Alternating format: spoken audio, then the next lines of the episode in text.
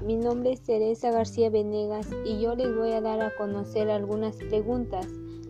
¿Qué es plagiar? Es una idea o una obra literaria, artística o científica y también se presenta si fuera propia.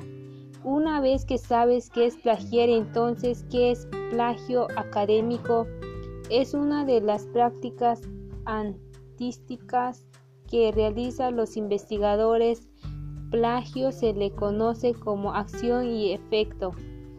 ¿Qué es referencia bibliográfica? Es un conjunto de datos y también se le permite a identificar de una fuente.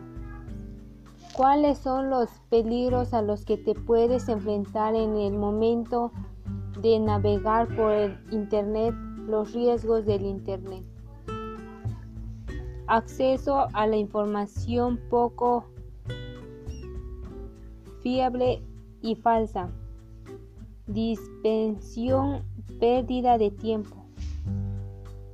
¿Cuál, cuando se te deja realizar una investigación de algún tema en donde investigarías?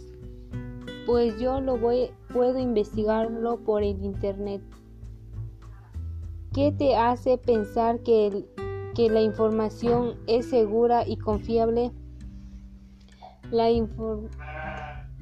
la información dispone en las redes presenta una serie de características que la hace en extremo variable por el que su calidad no puede ser definida